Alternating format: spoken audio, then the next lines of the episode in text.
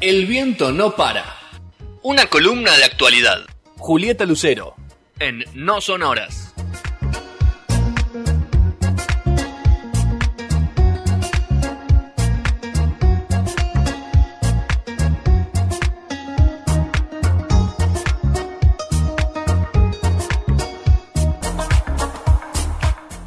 Último bloque de No Sonoras. Eh, ha cambiado el, pa- el paradigma del programa. Llegaron las chicas. Así que vamos a. Primero vamos a presentar a Juli, Juli Lucero, encargada de, de- va a ser la encargada de esta, de esta parte del programa, de esta sección. ¿Cómo andamos, Juli? ¿Qué tal? ¿Cómo andan? Bien, vos. Todo bien, todo bien por suerte. Me volví a mi casa, ¿viste? Sí, ¿Cómo veo, siento que ¿Cómo? estamos en mayo, junio. Sí, sí, hicimos un rewind. Fast forward. Así que ahí estamos. Así que bueno, y tenemos a Florencia Bovero. Florencia es coordinadora de comunicación y prensa de Chicas en Tecnología. Flor, ¿cómo estás? Buenas tardes, gracias por tu tiempo. Hola Fede, hola Juli, un placer estar acá compartiendo este fin de semana, comienzo del fin de semana. Bueno, es una buena manera, así que vamos a tratar de hacerlo lo más agradable posible esta entrevista y hablar un poco de lo, del gran laburo que hace Chicas en Tecnología, que, que a mí me, llamó la atención, ahí me, me las topé por algún lado y empecé a bucear un poco y, y hablé con... Hoy nos falta el especialista en tecno, que Gastón, pero bueno, tenemos ahí a Juli que, que va a estar liderando y yo me sumaré con alguna entrevista, con alguna pregunta, perdón. Bueno, ya te dieron la bienvenida, Florencia. A mí me gusta empezar las entrevistas por la actualidad, porque muchas veces no se empieza por de dónde surgieron, este, se va un poquito para atrás.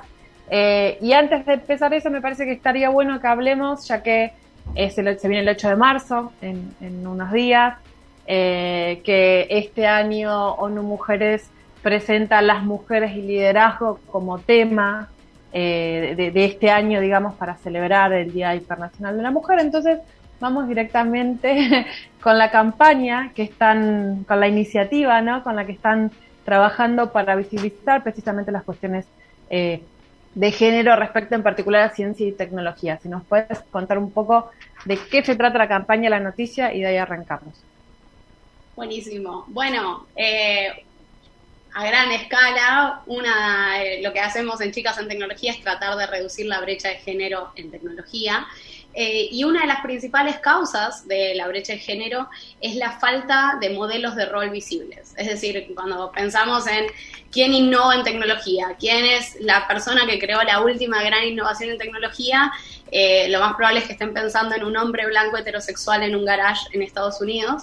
Eh, y no pensamos que pueden ser mujeres latinoamericanas que vivan en Buenos Aires, o en Córdoba, o en Tierra del Fuego.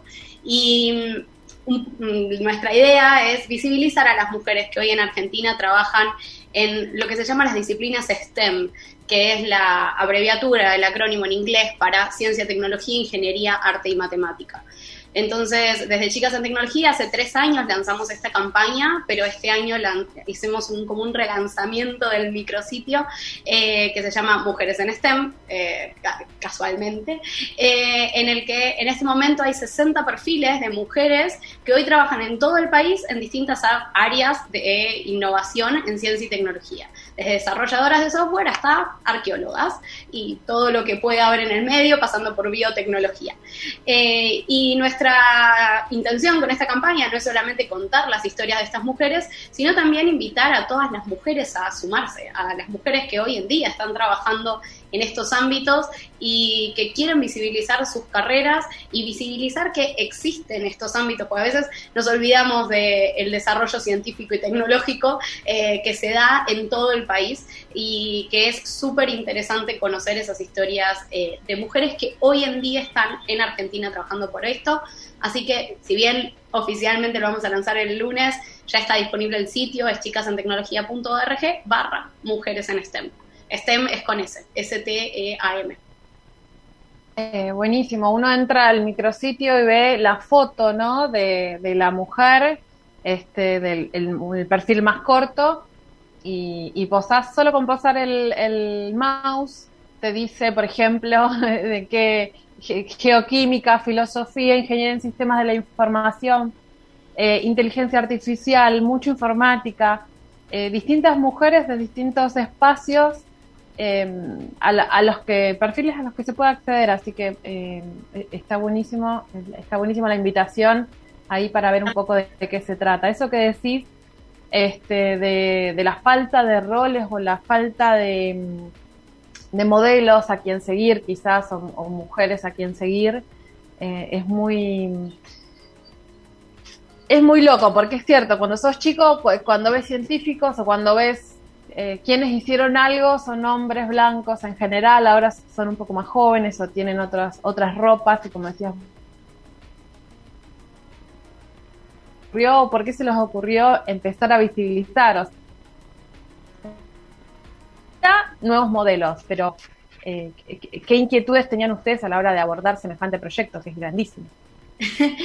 bueno, desde Chicas en Tecnología trabajamos con, lo, con un enfoque sistémico, es decir, la brecha de género entendemos que es un problema sistémico a nivel social, que no se puede resolver solamente atacando una partecita del problema. Y hay muchas causas que generan la brecha de género a nivel mundial.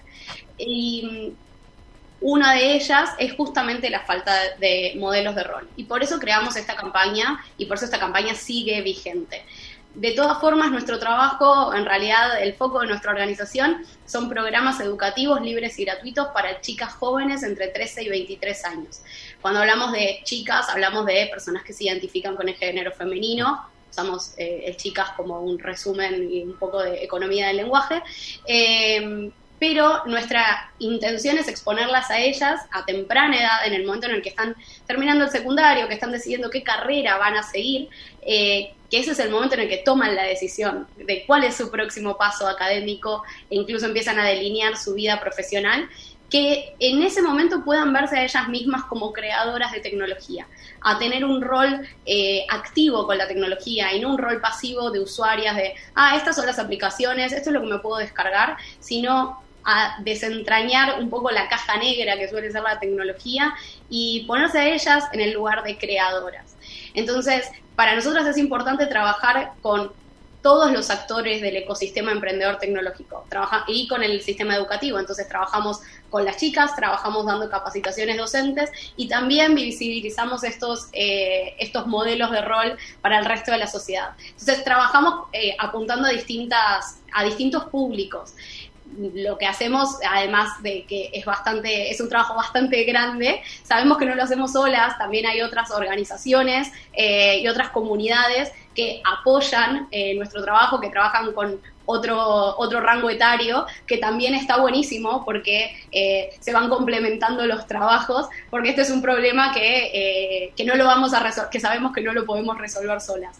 Así que ese es un poco el foco de Chicas en Tecnología y de lo que hacemos, que es bastante diverso. Hacemos desde investigación y generación de datos para incidir en la agenda pública y tener debates informados y también trabajamos haciendo campañas como Mujeres en STEM, en este caso que es nuestra próxima gran campaña para el 8 de marzo. Flor, ahí te... Perdón, Juli. Flor, ahí, ahí, decías que, que, trabajan con chicas eh, en las 3 y 23, que es una edad muy clave de la mujer como también de, del hombre. Eh, hay que hacer un trabajo, fuera de un trabajo de formación de lo que es capacitación, know-how, conocimiento de software y todo eso, hay que hacer un trabajo psicológico para romper todas esas barreras delimitantes que vos decís, o sea, porque seguramente vos te vas a encontrar con gente que te va a decir, ante la primera eh, inconveniente, me caí, me tropecé, no, no, no puedo, no sé, muy difícil, no entiendo, no, no voy a poder programar, no voy a poder hacer este, no. Trabajan, tienen todo un trabajo ahí también que, a ver, no es visible, pero a la vez eh, como que destraba, eh, ¿cómo se dice? Etapas. Sí, y es súper interesante, es, la, es, mira, diste justo en la tecla de lo que hacemos.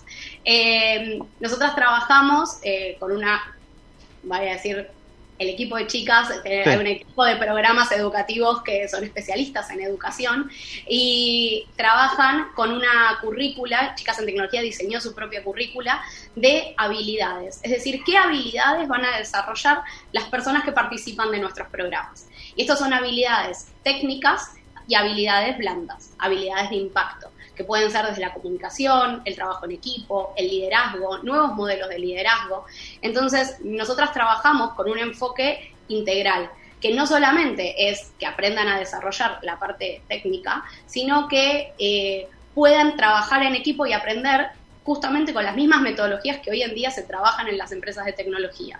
Es decir, con un desarrollo iterativo, testeando, buscando datos, eh, haciendo encuestas a los usuarios, etcétera, etcétera.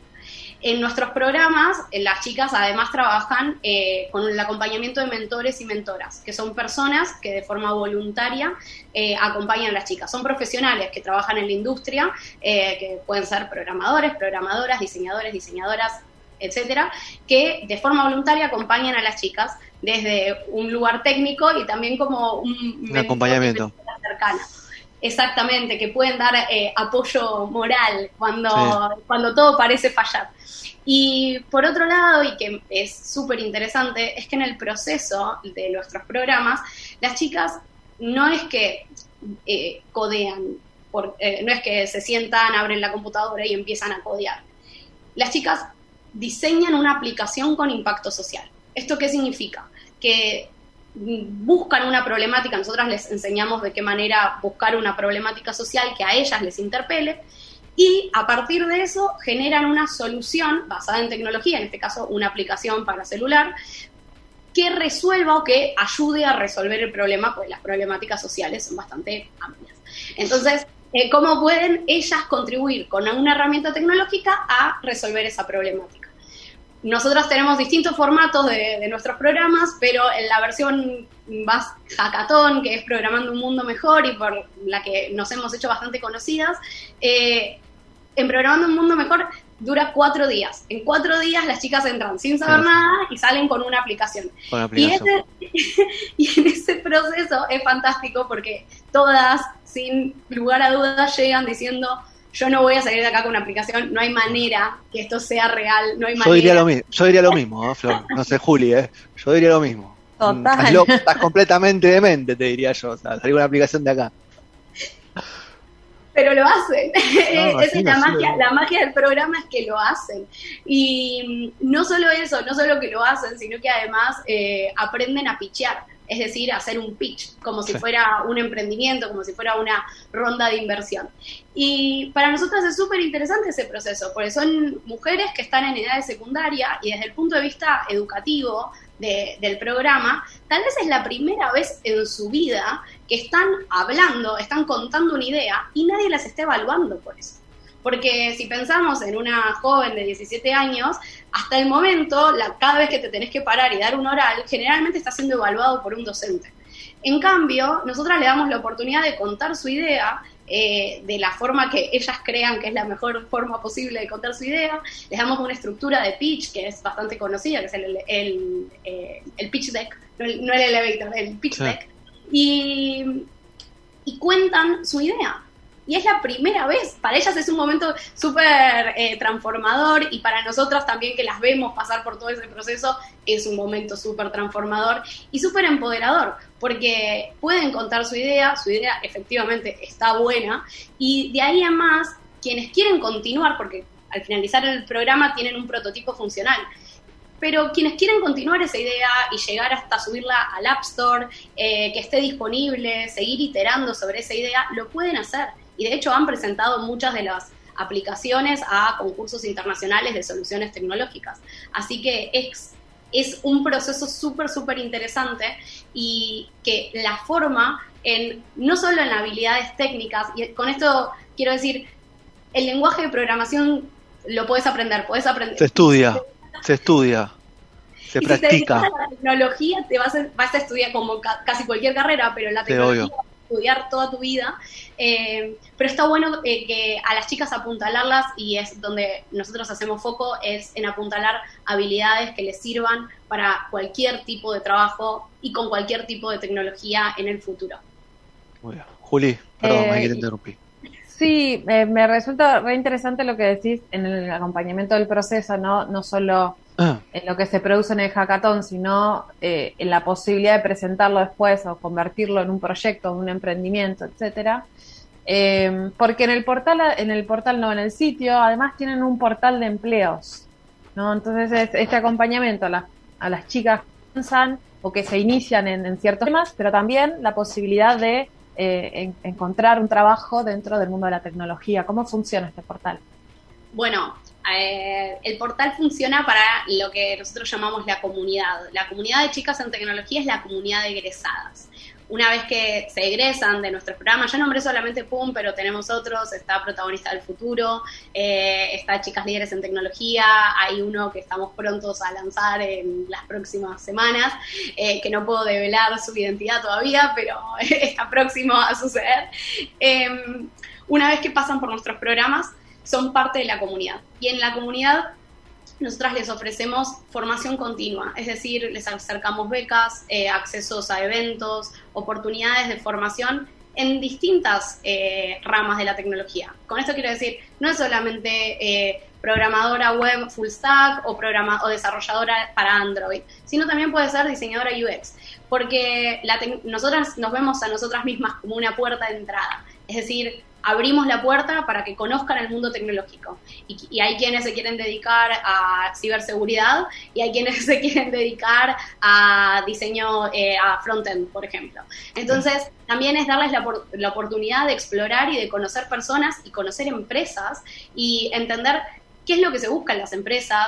Eh, quiénes hoy están, eh, por ejemplo, liderando equipos de tecnología, cómo fue su recorrido, qué estudiaron, con qué otras actividades complementaron su formación académica, que eso también es, en, tecnología se buscan los perfiles más diversos posibles y eso también es súper, súper interesante. Y en ese acompañamiento a la, en la comunidad de egresadas, una de las eh, iniciativas que tenemos es el portal de empleo, a las que acceden obviamente solo quienes son mayores de edad, es decir, que están en, el, en edad de poder emplearse. Nosotras hacemos una curaduría de las, de las búsquedas laborales que se, que se eh, postulan. Para las empresas, si hay alguna empresa que quiere postular una búsqueda laboral, lo puede hacer de forma gratuita, se suma al portal de empleo, pide de su usuario y la puede publicar. Nosotras curamos eh, las, eh, las búsquedas para que estén redactadas acorde, para que se entiendan lo más, lo más posible, sobre todo para las chicas, y a partir de ahí ellas pueden acceder a las búsquedas. Nosotras somos como el otro día dije, somos como el corcho de, la escuela.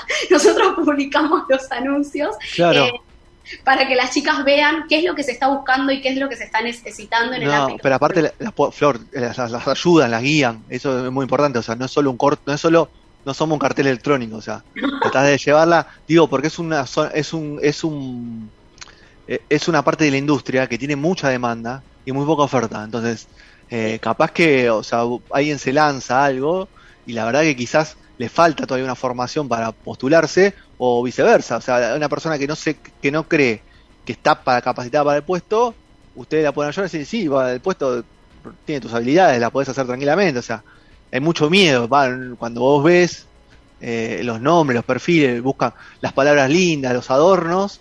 Quizás usted bajándolo a tierra ayuda muchísimo a la persona que, que le interesa la posición. Y también hay algo interesante en eso que decís, que es eh, cuando eh, hay un estudio que dice que las mujeres nos postulamos solamente a puestos o a ascensos eh, para los que cumplimos cerca de entre el 80 y el 90% de los requisitos del puesto, mientras que los hombres con cumplir el 50% se postulan. Eh, y hay que romper un poco ese ejercicio y para hacerlo, eh, nosotras también para eso les damos acceso a, becas y a eventos y a otro tipo de oportunidades que también eh, quieren acercarles a las chicas. Y pasar por los procesos de postulación, de una beca o de un concurso, también ayuda a ese entrenamiento a presentar tu proyecto, a presentarte a vos misma, a saber lo que vales y a también acostumbrarse al rechazo, porque el, digo, en un proceso de beca o en un proceso de búsqueda laboral también tenemos que acostumbrarnos al, recibir el no eh, y ser resilientes y aprender de eso y, seguir intentando. Entonces también en ese ejercicio eh, hay algunas de las chicas que nos dicen como, lo que ustedes nos insisten para que nos postulemos. Es como el no lo tienen seguro, postúlense igual.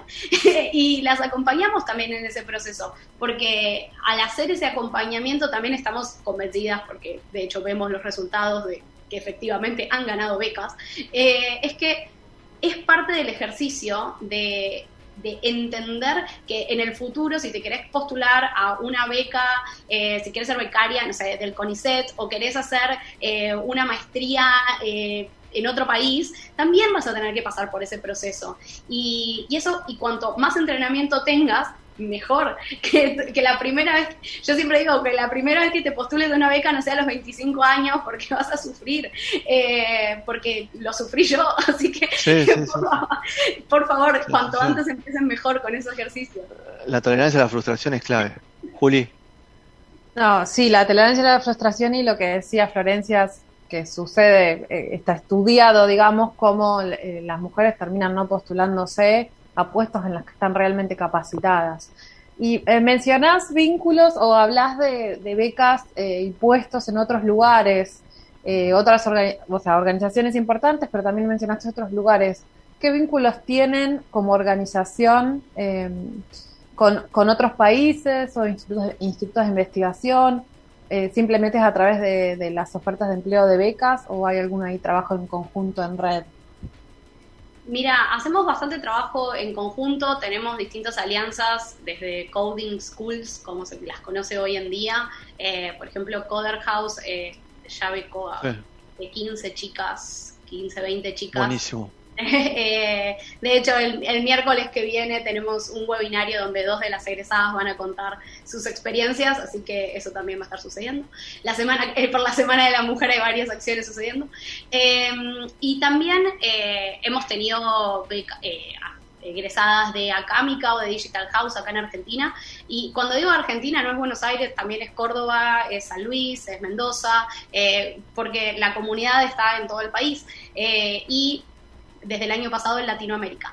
Así que eh, tenemos, eh, el año pasado hicimos por primera vez un programa que alcanzó a, mujeres de otros países y por primera vez tenemos egresadas de América Latina. Así que es el siguiente paso en nuestra escala regional, el poder justamente eh, hacer que esas chicas también accedan a oportunidades en sus países.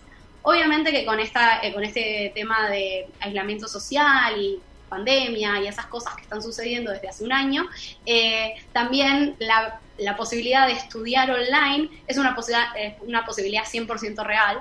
Entonces, de hecho, hay chicas de Perú que son egresadas hoy día de Coder House justamente porque, eh, porque hicieron la beca de forma totalmente online. Así que tenemos ese vínculo, eh, también trabajamos en alianza, cuando digo alianza es para difundir las iniciativas para que llegue a más mujeres nuestros programas y que también las chicas puedan acceder a las oportunidades que ofrecen otras organizaciones. Eso para nosotras es clave, ese ida y vuelta entre organizaciones que hace que justamente se conozca que existen estas oportunidades, porque una de, otra de las principales causas de la brecha de género en tecnología es justamente el desconocimiento de las oportunidades que, que hay, de formación de, de, formación me refiero a formación técnica, de formación académica y también el desconocimiento de las oportunidades que existen en las comunidades, las comunidades de tecnología que están constantemente abriendo conocimiento y compartiendo conocimiento. Eh, ah, de mi parte, ya para ir cerrando con Flor, Flor, tengo dos preguntas ahí que me quedaban colgadas. Una, eh, la industria de la tecnología tiene un tema en lo que es lo laboral que es eh, la retención de talento. Más que nada en Argentina, como marcabas vos, sabemos que todo dice, bueno, si es buen programador, labura en Estados Unidos, cobran dólares, eh, quintuplica su salario y no sirve. ¿Cómo trabaja en ese tema? Eh, es una pregunta. Y la otra que te quería hacer es, si vos los cambios que venís viendo de, de la inclusión de las chicas dentro del mundo de la tecnología, ¿lo ves como gradual? ¿Lo ves en una parte muy goteo? ¿O lo ves como que va a tener resultados en el corto y mediano plazo? Esa es la segunda pregunta. Bueno, por un lado, eh, como decía antes, nuestro foco está en adolescentes. Arrancamos, Chicas en Tecnología tiene cinco años y si bien llegamos a más de 7.000 mujeres en Latinoamérica, la mayoría sigue siendo menor de edad. Entonces, si bien hay algunas mayores de edad que hoy en día están trabajando en la industria tecnológica, eh, la cuestión de la, gran parte de nuestras chicas todavía no están en el mercado laboral. Eh, hablando en general del mercado laboral, en Argentina se estima que quedan 2.000 puestos de tecnología sin cubrir anualmente. justamente porque hay mucha oferta, eh, hay eh, mucha demanda en realidad y poca, poca gente capacitada eh, para cubrir esa demanda de las empresas. Entonces, hay una oportunidad, pero también para nosotras es importante y siempre les decimos a las chicas es desde donde están, con la tecnología que tienen a disposición, ustedes pueden ser creadoras de tecnología. Y eso significa que si estás en Tancacha, Córdoba o en Río Grande, en Tierra del Fuego, podés conectarte con tu computadora y trabajar para literalmente cualquier lugar del mundo. Eh, y eso para nosotras es súper importante, porque no, no tiene que ver con tenés que venirte a Buenos Aires o tenés que irte al polo tecnológico en Córdoba o al polo tecnológico de Mendoza. Eh, podés trabajar desde cualquier lugar. Y también eso abre un abanico de posibilidades eh, para las empresas argentinas y para las del exterior. Y y sí es importante destacarlo. en Argentina quedan puestos sin cubrir eh, justamente porque no hay tantas personas. Trabaja, eh, o sea, no, hay tantas personas. Es que, Flor, lo que vos decís es, va a ser una batalla. O sea, vos me decís que la mayoría de las chicas son menores de edad. Va a ser una batalla de acá a 10 años que va a ser muy dura porque si tenemos una moneda que se devalúa cada vez más y, tenemos una oferta laboral en el exterior que, que las chicas puedan, puedan cubrir, no hay mucho que pensar. En lo que es monetario, obviamente las raíces, las acciones sociales, lo familiar, obviamente muchas veces tira, pero también la posibilidad de trabajar remoto complica. Por eso digo, ustedes también ahí tienen como un desafío titánico, lo veo yo. Sí, eh, y también las empresas tienen un desafío titánico en la atracción de talento y eh, en el mejor de los sentidos en, generar ambientes en los que las mujeres quieran quedarse.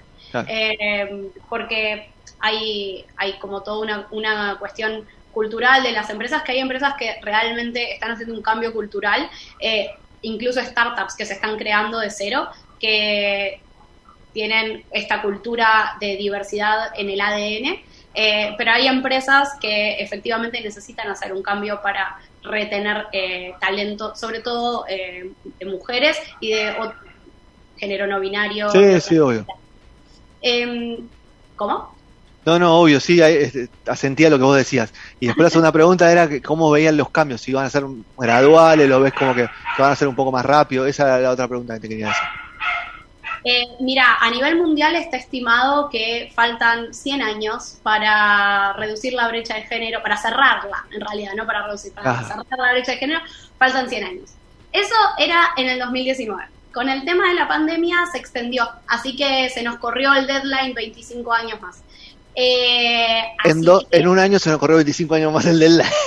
Se nos corrió el deadline, eh, pero bueno, viste cómo son los proyectos en tecnología. Que no nos agarre otra pandemia porque nos mata. Eh, la, la, pandemia realmente profundizó las brechas eh, de, género, o sea, de puedo hablar de género porque es de lo que sé y es lo que trabajo. Sí, no, no, hay un montón, sí, raciales, de todo, sí, sí, todo tipo de, de, cambio. Y creo que el de género es el que más impacta pero sí, sí, la verdad que estoy totalmente de acuerdo No tenía los números como lo tenés vos, pero sí.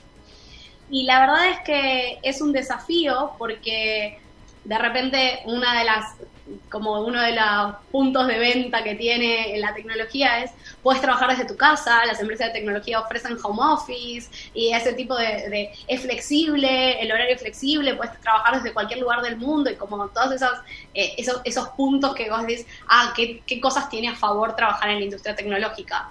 El problema es que cuando estamos, eh, cuando todo el mundo está encerrado, literalmente, eh, qué pasa en los hogares, cómo es la distribución de tareas del hogar, eh, termina, ah, si, ni hablar si hay eh, niños o niñas en el hogar con homeschooling y formato de educación virtual, es ¿quién sacrifica la computadora, por si de alguna forma? ¿no? O sea, ¿quién, quién sacrifica la computadora por el homeschooling eh, del niño o niña? ¿Quién eh, se encarga de la comida? ¿Quién se, eh, Imposible. entra esa dinámica en juego? Por más de que hablemos de que es de la industria tecnológica. y eso es súper importante porque cuando hablamos de brecha de género en tecnología, está atravesada y también está muy en, eh, quiero decir, como muy permeabilizada con otras, eh, con otras, con el rol que cumple la mujer en la sociedad.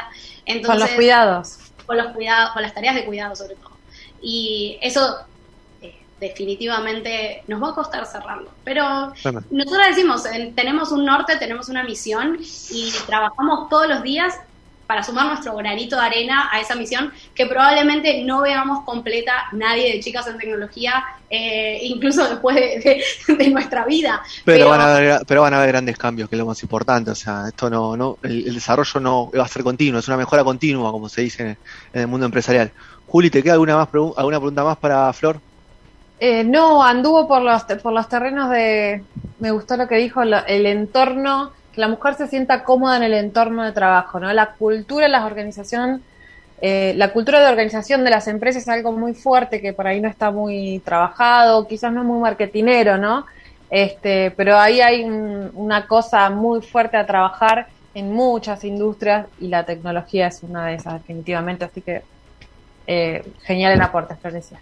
Flor, muchas gracias. Ah, sí, sí, agrega lo que vos una, una sola cosita, que así como dije, bueno, trabajamos con todos estos actores, también trabajamos con las empresas, que son las que apoyan nuestro trabajo, y nosotros también, o sea, hay un, payback con las empresas, eh, en el que acompañamos también procesos en las empresas eh, y también ayudamos. Eh, en este, en este camino de transformación y cultura eh, a través de charlas, a través de talleres, eh, con distintos formatos, pero también generamos que las empresas se encuentren y que puedan compartir buenas prácticas en torno a prácticas de diversidad, de retención de talento, eh, incluso de cómo es el sistema de contratación, cómo garantizamos que no o que haya la menor cantidad de sesgos posibles en un, proceso de contratación.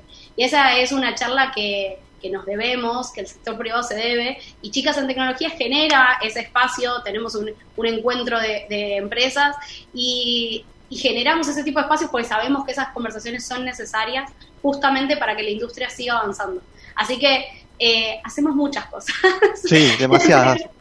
Flor, chicasentecnología.org ahí está toda la data, todo condensado. En las redes los encuentran chicas en tecnología también ahí.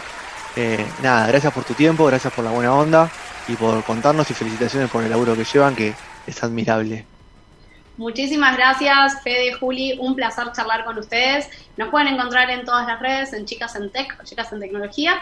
Y acá estamos. Eh, mil gracias y para el 8 de marzo, si conocen a una mujer eh, que trabaja en ciencia, tecnología, ingeniería, matemática, la pueden postular o pueden invitarla a compartir su perfil en nuestra campaña. Buenísimo, muchas gracias Flor. Bueno, vamos cerrando, Juli, este, este programa del día de hoy. Eh, agradecemos a Manu ahí las perillas que hizo magia hoy. Así que Manu, eh, un abrazo enorme. Gracias a Dieguito, que fue una semana muy dura para No Sonora pero así todo la sacó adelante, nos, contuvo, nos dio una mano, nos dijo no se hagan drama, salimos todos por gozo. Gracias a, todo el equipo, así que abrazo grande a Petro ahí que está recuperando una nana y a Gastón también, así que nada, nos vemos la semana que viene. Eh, buena semana para todos. Chao Juli, te despido ahí, ya que te tengo ahí. Adiós. Chao, chao.